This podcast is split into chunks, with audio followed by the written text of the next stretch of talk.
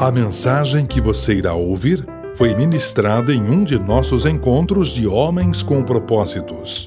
Acesse nosso site www.homenscompropósitos.com.br e conheça-nos. Agradecemos sua visita.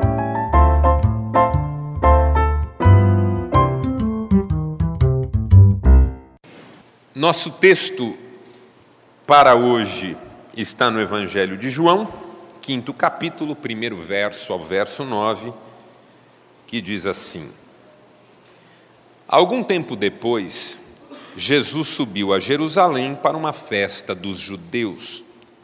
Há em Jerusalém, perto da Porta das Ovelhas, um tanque, que em aramaico é chamado Betesda, tendo cinco entradas em volta. Ali costumava ficar grande número de pessoas doentes e inválidas, cegos, mancos e paralíticos. Eles esperavam um movimento nas águas. De vez em quando descia um anjo do Senhor e agitava as águas.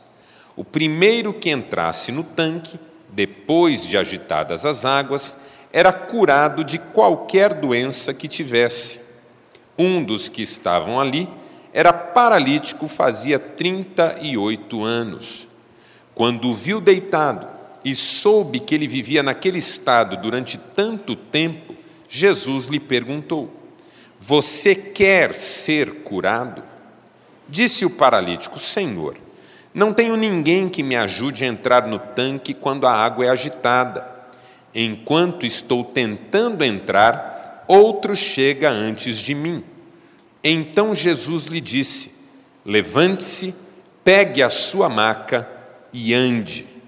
Imediatamente o homem ficou curado, pegou a maca e começou a andar. Até aqui.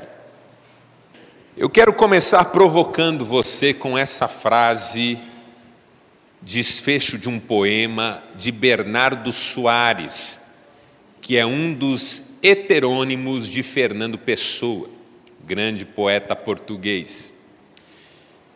Diz assim: querer é não poder. Quem pôde, quis antes de poder, só depois de poder. Quem quer, nunca há de poder, porque se perde em querer. Se eu fosse resumir em uma frase bem simples este trecho de poema, eu diria que tem gente que diz querer, mas que na verdade não quer. E que enquanto faz como se quisesse, foge do fato de não querer realmente. Eu vou explicar. Sabe aquele tipo de gente que diz assim: eu queria tanto, mas nada faz para que isso seja uma realidade na sua vida? Queria tanto que o meu casamento fosse melhor. Ok, mas o que você está fazendo para viver um casamento melhor? Queria tanto gostar mais do meu trabalho. Ok, mas o que você está fazendo para ter mais prazer no seu trabalho. Queria tanto ter um relacionamento mais próximo com meu filho. Ok, mas o que é que você está fazendo para ter um relacionamento mais próximo com o seu filho? Ou seja, enquanto a pessoa diz querer, ela esconde o fato de que nada faz para que isso se torne uma realidade na sua vida. É isso que Fernando Pessoa está dizendo que quando a pessoa apenas quer, ela nada faz para poder. E em nada fazendo para poder, não pode nunca. E fica apenas no querer. Ah, eu queria tanto ser rico. Se querer fosse poder, eu já era rico, porque quero muito. Aliás, 90% de nós aqui seria. Até você, Radamés. Se querer fosse poder, todos nós teríamos tudo o que queremos. Mas há muitas vezes uma distância entre o querer e o poder. E é esse tipo de provocação que o Fernando Pessoa está nos fazendo. E por que, que isso é importante? Porque tem tudo a ver com o nosso texto. Nosso texto se passa num lugar chamado Tanque de Betesda. Jerusalém, na época de Jesus, um lugar grande que tinha cinco pavilhões ou cinco coberturas onde as pessoas ficavam abrigadas. Se você fosse ou for ou já foi até a Jerusalém, certamente você visitou ou visitará as ruínas do tanque de Betesda. Não dá muito para reconhecer como ele foi naquela época, porque outras construções foram feitas e também há ruínas delas ali.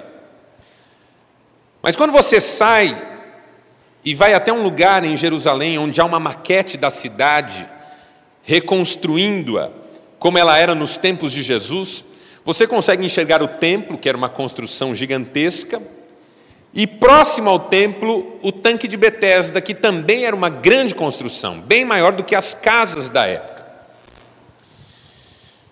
Ocorre que o tanque de Betesda era tido pelas pessoas daquela época como um lugar onde milagres aconteciam.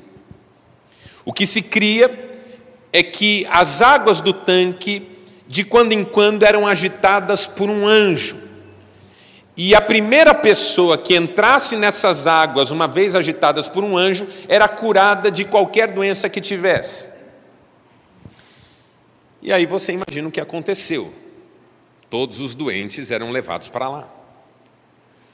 Aquilo se tornou uma visão do inferno porque era uma concentração de gente doente. Alguns estudiosos acham que haveria em Betesda, quando Jesus foi conhecer o lugar, algo em torno de duas mil pessoas doentes, esperando uma oportunidade de cura. Quem já foi a um hospital de um grande centro, desses que tem menos vaga do que gente precisando de acesso, de atendimento de leito, pode imaginar um pouquinho do que deve ter sido Betesda. As pessoas moravam ali. Por quê? Porque se eu tenho que estar presente quando o anjo agitar as águas, eu não posso sair daqui nunca. Porque vai que eu saio cinco minutos e o anjo vem. Tem um vídeo que viralizou no Facebook de uma senhora que está com um cachorrinho no colo, olhando para um prédio que está prestes a ser implodido. E ela está esperando a implosão. Mas de repente o cachorrinho dela começa a se agitar. E ela tenta segurar o cachorro e o cachorro se agita, ela vai pôr o cachorro no chão. No que ela põe o cachorro no chão, o prédio implode. Quando ela volta, não tem mais o prédio. Um minuto de bobeira que ela deu, não viu a implosão. O vídeo é delicioso. Em Betesda era assim.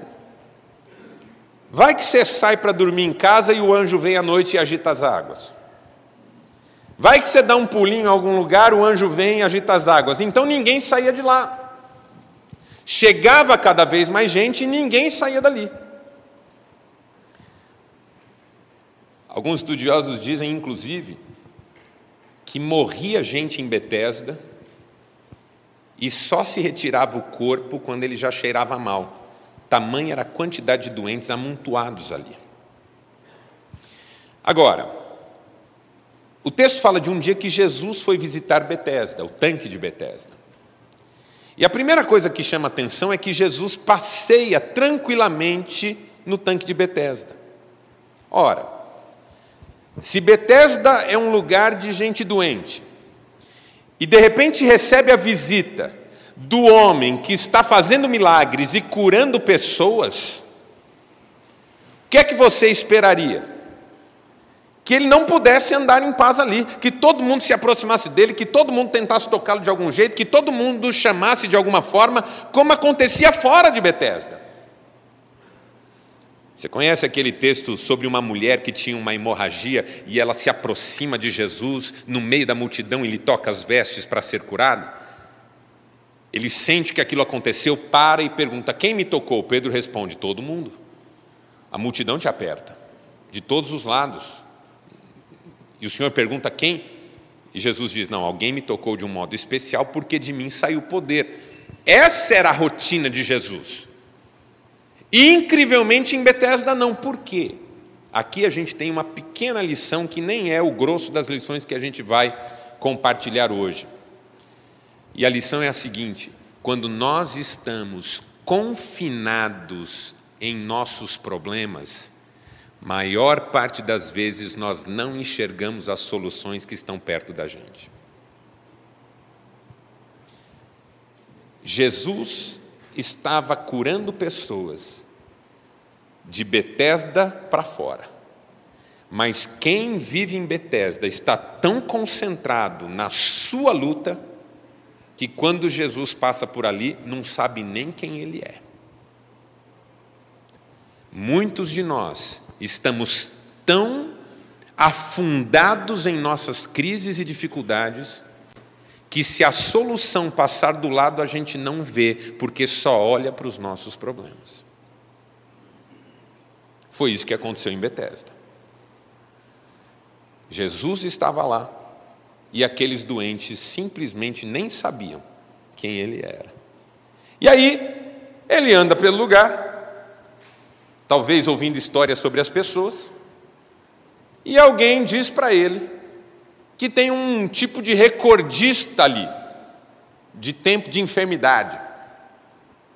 Porque alguém diz para Jesus isso: ó, tem um homem aqui que está nessa situação há 38 anos. Um tipo de recordista. Sabe quando você vai num lugar e uma empresa, por exemplo, e alguém fala assim: ó, esse sujeito aqui trabalha aqui há 30 anos. Às vezes o empresário está apresentando a turma e fala assim: esse aqui é da época que o meu pai cuidava dessa empresa. É, essa pessoa mora nessa rua desde o começo aqui, ó. Foi a primeira a chegar. A gente gosta de apresentar essas pessoas que estão há mais tempo numa determinada situação, numa determinada condição. Apresentaram aquele homem para Jesus desse jeito: olha, ele está aqui há 38 anos. E Jesus ficou impressionado em saber que aquele homem estava naquela condição há tanto tempo. E foi falar com ele. Eu imagino que Jesus deve ter perguntado o nome dele. se era verdade que ele estava ali há tanto tempo, quem que era a família dele. Eu imagino que houve uma conversa tipo quebra-gelo. Em determinada altura dessa conversa, Jesus fez uma pergunta. E a pergunta foi: Você quer ser curado? Incrível. Você quer ser curado? Ora, não, não parece óbvio? O sujeito é doente há 38 anos. Está em Betesda, no tanque, esperando as águas serem agitadas. O que você acha que ele quer? Agora, Jesus, que não precisava da informação de ninguém, que às vezes sabia o que as pessoas estavam pensando, mesmo quando elas não falavam, faz essa pergunta a troco de quê? Essa pergunta de Jesus revela que a obviedade da resposta, na verdade, não é tão óbvia assim. Porque às vezes a gente parece querer, mas não quer de fato. Perguntar para um doente de 38 anos no tanque de Betesda se ele quer ser curado, parece uma obviedade, mas sugere que talvez ele não quisesse. Porque a pergunta que não quer calar é essa: e eu? quero mesmo viver um milagre? Eu quero mesmo a transformação na minha vida? Eu quero mesmo a solução no meu relacionamento familiar? Eu quero mesmo uma mudança de rumo na minha atividade, na minha carreira? Eu realmente desejo aquilo que eu digo desejar? Tem três lições que a gente aprende aqui que eu quero compartilhar com você rapidamente. Primeira, é o que eu vou chamar aqui de o fator vontade. Porque o fator vontade não é alguma coisa do discurso e nem sempre é alguma coisa coerente. Jesus perguntar para aquele homem: Você quer ser curado? Ao que tudo indicava, ele queria, mas será? Por que, que alguém na condição dele não quereria ser curado? Vou oferecer duas razões para você. A primeira é o que nós chamamos de auto-boicote. Existem pessoas que, em algum ponto de suas trajetórias, se impediram de vencer. Vou dar um exemplo. Você teve um pai muito batalhador, muito lutador, e em algum ponto da vida até deu um trabalhinho a mais para ele. Ele morreu sem ter tido acesso a uma série de coisas boas que hoje você pode acessar. Mas lá no seu coração você sente que não é justo o seu pai não ter tido acesso e você ter. Então o que, que você faz? Ao invés de dizer não quero isso porque o meu pai não teve isso e eu não acho justo eu ter, você, nem sabendo que isso acontece no seu mundo interior, vai lá e se boicota. Por exemplo, tem tudo para vencer e não vence. Tem a faca e o queijo na mão, mas não corta. Sabe quando alguém diz para você assim, rapaz, você tem tudo para sua empresa dar certo, você tem tudo, você é um profissional maravilhoso e está sempre patinando, está sempre catando cavaco, está sempre sofrendo, o que, que acontece com você? Você fala, não sei. Eu estou quase sempre, eu, eu, eu sempre estou no quase. Quase que eu fechei um bom negócio, quase que eu consegui, quase que deu certo, quase que isso, quase que aquilo. Não estou dizendo que isso acontece em todos os casos, mas em muitos casos você, na hora H, se boicota. É como um jogador que vai bater um pênalti. Ele corre para a bola, é o pênalti do campeonato, é a chance de ganhar o título. Ele corre para a bola, dá uma paradinha, o goleiro já cai para um lado, ao invés dele bater no outro, ele bate na mão do goleiro. Aí você fala: não acredito, desgraçado. Como é que me bate na mão do goleiro? Ninguém sabe o que está acontecendo dentro daquele sujeito, mas pode ser, pode ser, que naquele momento que ele tinha tudo para dar certo, ele se boicotou, não se deu o direito de vencer. Às vezes você fala isso para um filho, filho, você é inteligente. Muitos de nós já falamos isso para um filho. Filho, você é inteligente. Você, você tem tudo para tirar uma nota boa. Por que, que você não tira? Sua menina vai fazer vestibular, sabe tudo, nos simulados da, do colegial, do, do, do, da preparação, ela ficou em primeiro sempre. Aí chega no vestibular, ela tira nota baixa. Pergunta que ela sabe responder, ela responde errado. O que está acontecendo com ela? Não está se permitindo vencer. E eu tenho conhecido um sem número de homens que não se permitem vencer, por causa suas culpas, causa de suas tristezas. O sujeito fez um monte de coisa errada no passado, não se permite ser feliz hoje. Parece que tá, tem sempre que se punir, sempre que se punir, sempre que se punir. Auto-boicote.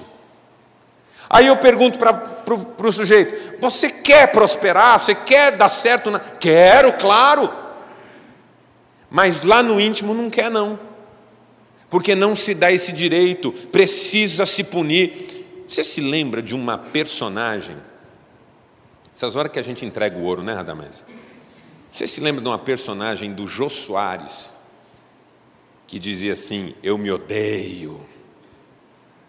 Lembra disso? Depois que eu falei que isso é se entregar, ninguém lembra. Ele ficava tomando choque, ficava se machucando. Aí alguém fala: por que você está fazendo isso? Porque eu me odeio. Mas por que você se odeia? Ah, porque o sujeito foi lá, falou na televisão que ia fazer isso, falou que ia fazer aquilo, falou que ia fazer aquilo. E daí? Eu acreditei. Lembra disso? O sujeito se autopenitenciava por causa de uma culpa. Aquilo era uma brincadeira, era um humor, mas tem gente que faz isso na vida real. Tem gente que não se permite ser feliz.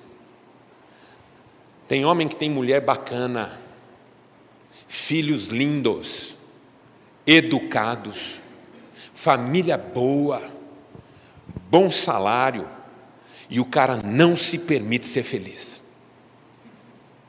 Fica o tempo todo se auto-boicotando. Chega em casa à noite, a esposa está lá linda. Fala, bem, hoje eu estava te esperando. Hoje, hoje eu quero agradecer a Deus pelo marido que você é. Aí o cara dói tudo, funciona nada, não pode ser feliz, não pode ser feliz. Tem tudo para ser feliz com a família, tem tudo para ser feliz com Deus, não se permite não se permite ser feliz. Auto-boicote. Mas essa é uma razão pela qual alguém pode dizer querer e não querer. A segunda razão pela qual alguém pode dizer querer e não querer é o que nós chamamos de ganho secundário. Tem sofrimento na nossa vida que às vezes vale pelo benefício que traz na sequência, porque todo sofrimento é uma perda. Mas se na sequência ele permite um ganho, é isso que nós chamamos de ganho secundário. Então, eu conheci um sujeito no interior de São Paulo, quando eu pastoreava lá, que eu tentei tirar da rua. Ele vivia na rua, drogado, bêbado e machucado, as pernas cheias de feridas abertas. E eu falava, vamos se tratar, eu quero levar você num médico, quero levar você numa recuperação, quero ajudar você. E o sujeito sempre desviava. Um dia eu fui atrás dele, achei ele onde ele estava, ele estava raspando as feridas da perna dele com uma pedra. E ali eu entendi que a situação dele já estava funcionando como ganho secundário. Aquilo era interessante porque produzia a compaixão que ele queria produzir nas pessoas, a esmola que ele ganhava. Tem muita gente que não abre mão do seu sofrimento por causa do ganho secundário. Até eu já fiz isso. Por exemplo, eu quando fico doente, eu tenho ganho secundário, claro que tenho. Minha mulher fica um doce. É por isso que quando eu fico doente, parece que eu vou morrer. Eu, gripado, estou nas últimas. Eu falo para ela, falo, ó, presta atenção que podem ser minhas últimas palavras. Ela fala, não fala isso, amor. Estou aqui. Eu falo, deixa eu levantar um pouco. Ai. Ela fala, não, fica aí, o que, que você quer? Alguma coisinha para comer. Mas o que? Uma coisa leve? É, uma costela mandioca, a farofinha. Amor, tranquilo, fica tranquilo. Eu doei, minha mulher, espetacular. Esses dias à noite me deu um febrão. Comecei a ter calafrios, tremer, tremer, tremer, tremer. Aí ela acordou, porque eu tremia muito. Falou: O que, que foi, amor? Falou: Acho que eu estou com febre. Estou com frio, estou batendo dente. Aí ela, meio sem saber o que fazer, foi lá e me abraçou, encostou o corpo dela quente no meu, aquela sensação boa, foi passando. Ah, tenha dúvida, estou fingindo febre toda semana.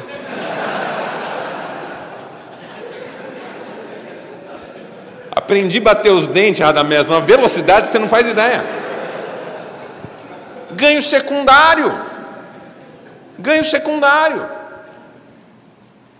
Tem gente, com todo respeito, irmão, tem marido que a pior coisa que pode acontecer com ele é a mulher dele mudar. Ele vai reclamar de quem? Tem pai que a pior coisa que pode acontecer com ele é o filho dele se transformar. Ele vai botar a culpa da desgraça da vida dele em quem? Eu fui capelão de casa de recuperação por mais de ano.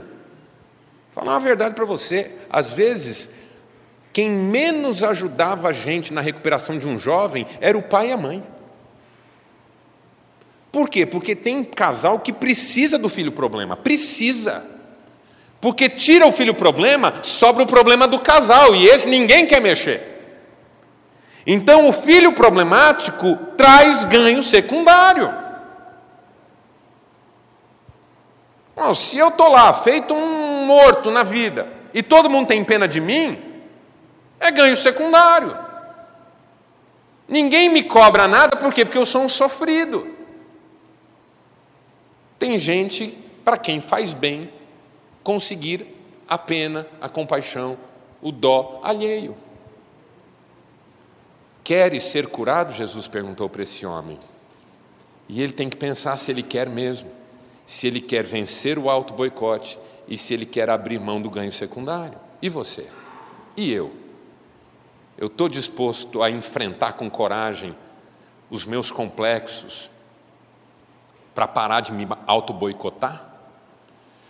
Eu estou afim de abrir mão dos meus ganhos secundários em nome de superar as minhas crises e me tornar uma pessoa melhor?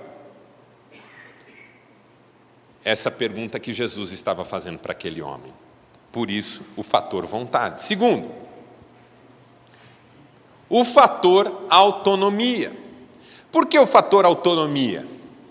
A palavra autonomia você conhece, vem de duas palavras gregas: autós, que significa próprio, de si mesmo, e nomos, que significa lei.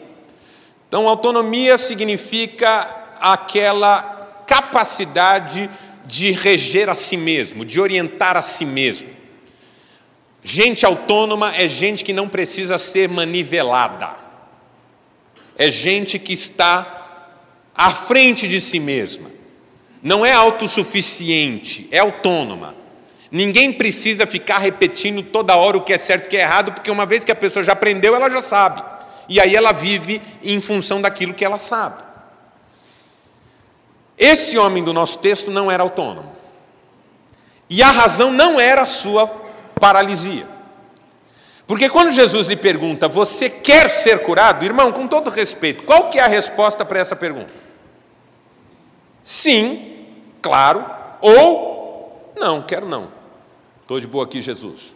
O povo tem dó de mim, já estou aqui há 38 anos, já sei tudo aqui dentro, já mando aqui. Pessoal tudo aqui vem me ver. O senhor não é o primeiro hoje que está vindo me conhecer. Já conheci presidente, já conheci governador, já conheci todo mundo, todo mundo vem aqui saber quem eu sou. Ele podia jogar limpo. Sim ou não. Só que ele não responde nem uma coisa nem outra, nem sim nem não. Ele diz duas coisas que eu acho horríveis. A primeira coisa que ele diz é: não tenho ninguém que me ajude a entrar no tanque. Essa é a primeira coisa que ele diz. Que é a resposta de um vitimista. Não tem ninguém que me ajude. Rapaz, você quer que seu casamento seja mudado? Ah, querer eu quero, né? Mas com essa mulher que eu tenho não vai dar, não. Rapaz, você não quer uma vida nova? Ah, querer eu quero, mas ninguém faz nada por mim. Rapaz, você não quer ter uma vida melhor com Deus? Ah, eu quero, mas pastor nenhum vai me visitar. Ou seja, vitimista é aquela pessoa que pega a rédea da sua vida e põe na mão do outro e diz assim: ó, por isso que eu não sou feliz, porque ele está fazendo isso com a minha vida. Ele não me ajuda. Ele não faz o que eu preciso para eu ser feliz. Ele não me abre a porta que eu queria para eu ser feliz. Às vezes um cara bate no vidro do seu carro para pedir alguma coisa, você abre, você olha e fala assim: rapaz, desse tamanho que você tem, com esses braços que você tem, por que você não está trabalhando? Não vou entrar no mérito aqui de emprego, desemprego, essas coisas todas, porque não é meu tema e nem estou afim. Mas aí você olha para o cara e fala: por que, que você. Dentre poucas opções de resposta que você ouve, a mais recorrente é: ninguém me dá trabalho.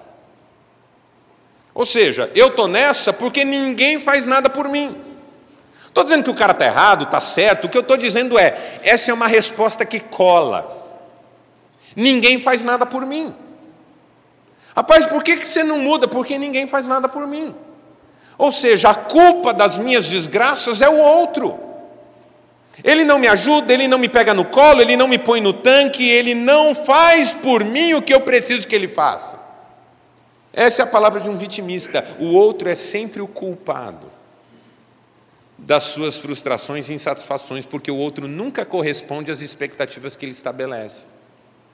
E a melhor coisa, se você quiser viver os seus fracassos, sem ter que se preocupar com nada, é criar expectativas acentuadas e exageradas em relação a quem cerca você, porque é certeza que eles não vão corresponder.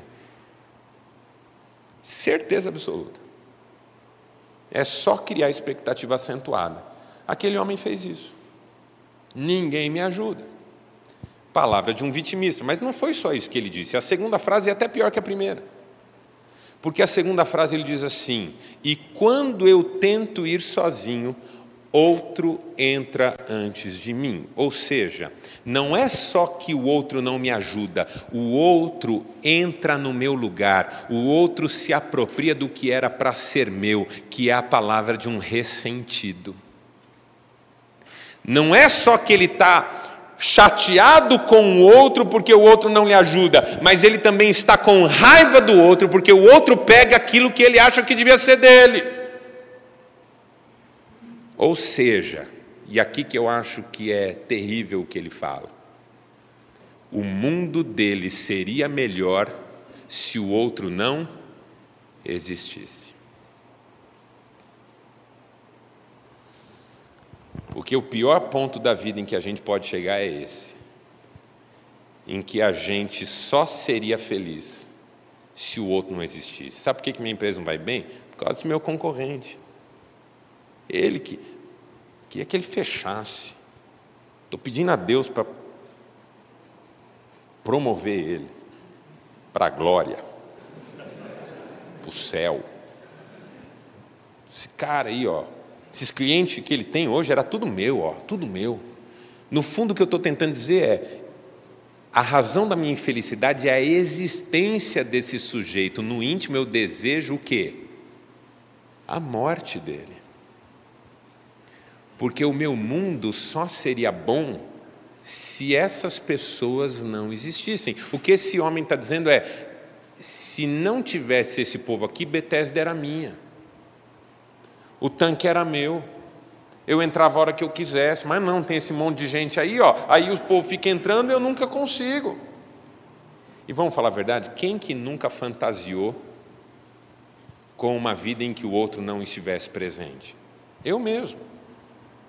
Por quê? Porque, como eu já comentei aqui com você, eu fui um adolescente feio. E agora, não sou mais adolescente. E eu não dava certo com as meninas. Não, não rolava. Então, qual era a minha fantasia recorrente? Um mundo onde aqueles rapazes, para quem as meninas arrastavam uma asa, que elas eram encantadas, um mundo em que esses rapazes não existissem. Aí eu teria chances. Gostava de pensar num mundo onde eu existisse sozinho. Ninguém ia me atrapalhar. Li um livro que me fascinou nessa época que eu tinha 14 anos, chamado Blackout, de Marcelo Rubens Paiva. Fala de um mundo que de repente todo mundo congela e só sobra um grupinho. Falei, puxa, como eu queria isso todo mundo desaparecesse, aí eu ia conseguir o que eu quero. Olha a loucura do pensamento, você imaginar que você seria mais feliz se o outro não existisse, pois você só vive porque o outro existe. Graças a Deus eu venci isso e casei com uma mulher lindíssima, espetacular, maravilhosa. Aí alguém pergunta para mim assim: como é que você conseguiu, pastor? Eu falo: orei muito. E ela, pouco. Porque é isso que é. Eu orei muito. E ela orou pouco. E aí Deus teve misericórdia de mim e achou que ela precisava aprender a orar mais. Já fantasiei a inexistência do outro para ser mais feliz. Mas o que eu queria esconder, na verdade, era a minha incapacidade de ser feliz independentemente do outro. No mundo desse homem, se ninguém existisse, tudo seria melhor. Porque eu quero entrar, mas aí vai lá, isso é a base da inveja.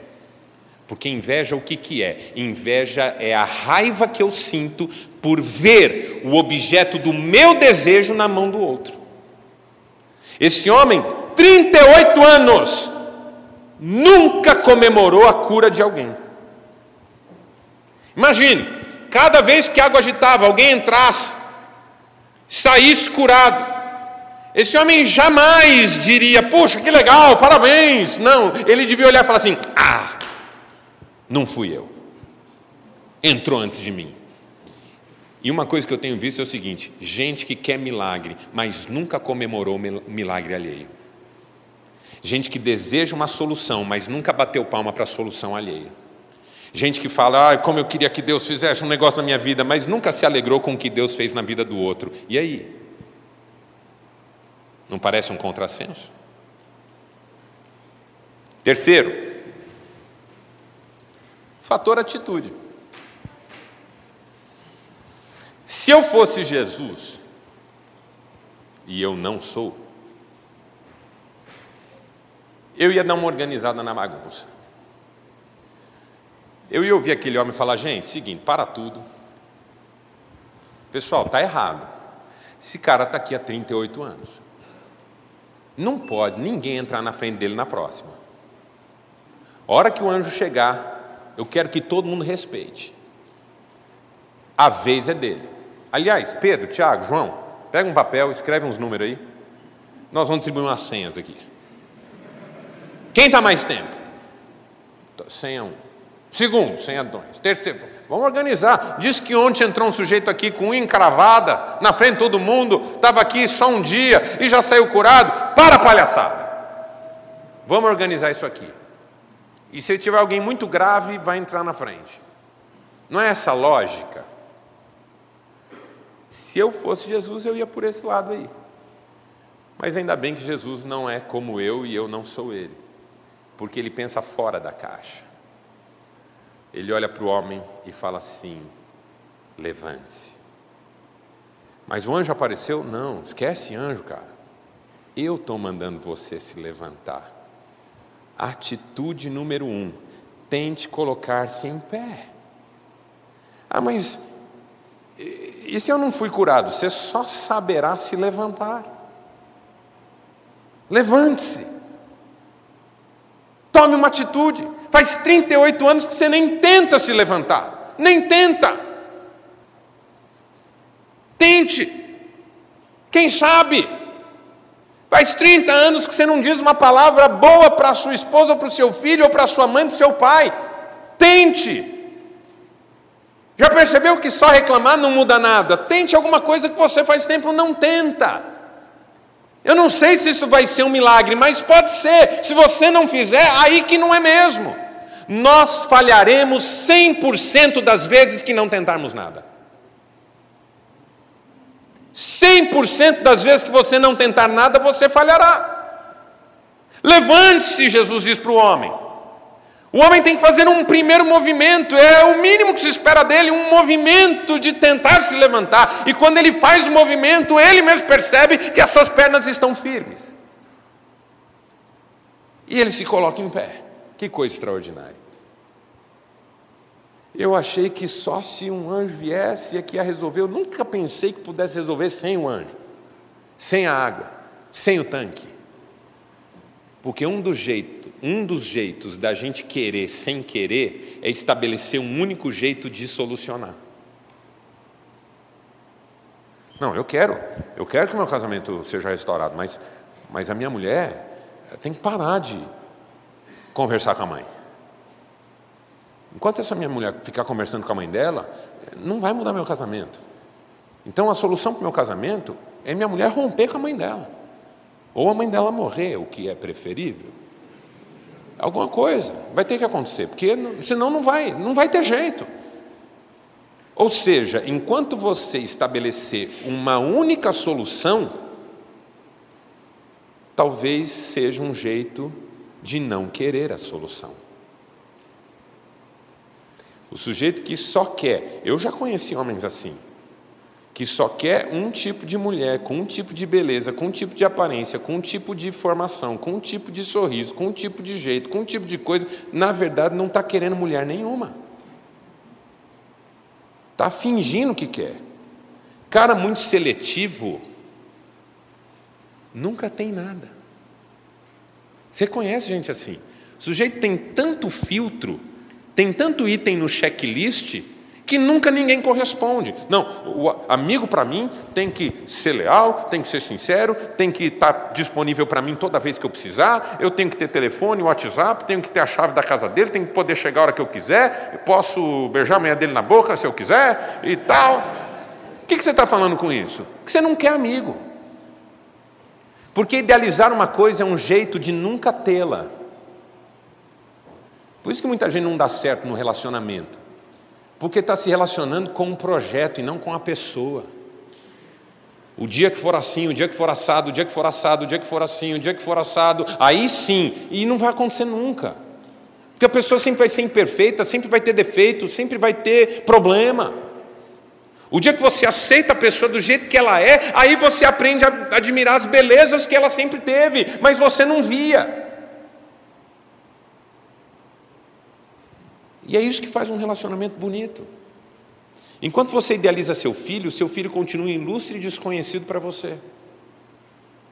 O dia que você abraçar seu filho e disser, meu filho é esse aí, ponto, eu vou ser feliz com ele, ponto, você vai começar a ver beleza na vida dele que você nunca tinha visto. E pode até ser que uma vez que ele sinta que você vê beleza nele, aí ele comece a se encorajar a dar passos mais confiantes. Porque quando um pai fala muito para o filho, você não presta, você não dá certo, você fica aqui, você não resolve nada, você só me dá tristeza, esse filho no íntimo está pensando assim: nunca vou tentar nada, porque se eu sem fazer nada, meu pai já pega no meu pé um monte, imagine se eu tentar e não der certo, vou ficar bem quieto. E aí se esconde. Quer um jeito de nunca solucionar? É idealizar a solução. E esse homem idealizava a solução e nunca solucionava. Vamos terminar com um testemunho desse sujeito. Nick Vujicic. Alguém aqui nunca ouviu falar? Espetacular a história desse homem. Aos 15 anos queria se matar. Porque nasceu com uma enfermidade rara que não permitiu que seu corpo desenvolvesse os membros Antes dos 17 anos, ele teve um encontro com Deus, que revolucionou a vida dele. Ele passou a aceitar-se do jeito que ele era.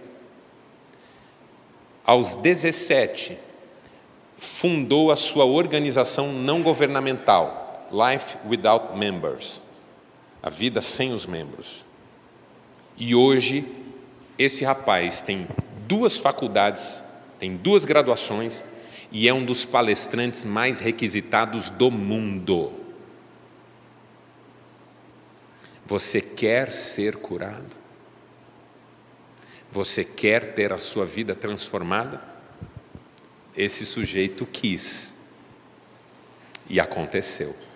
Mesmo sem os dois braços e sem as duas pernas. Tarefa da semana para você é bastante simples.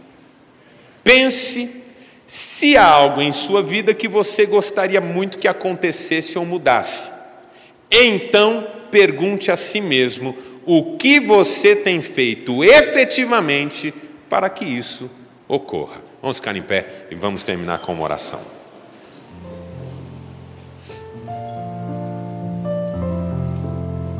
Pai, obrigado porque aprendemos com esse homem da Bíblia que é preciso ter uma vontade firme, real. Que é preciso assumir a própria vida como responsabilidade e que é preciso tomar atitude. Nada disso vai fazer o que só o Senhor pode fazer na nossa vida. Mas tudo isso vai fazer uma grande diferença para nós. Abençoa cada homem aqui Livra-nos da vontade que não é vontade, de colocarmos as rédeas nas mãos dos outros e de não tomarmos atitudes necessárias na vida da gente. É a minha oração em nome de Jesus Cristo. Amém. Graças a Deus. Deus te abençoe. Bom descanso. Até quarta-feira que vem, se Deus quiser. Tchau.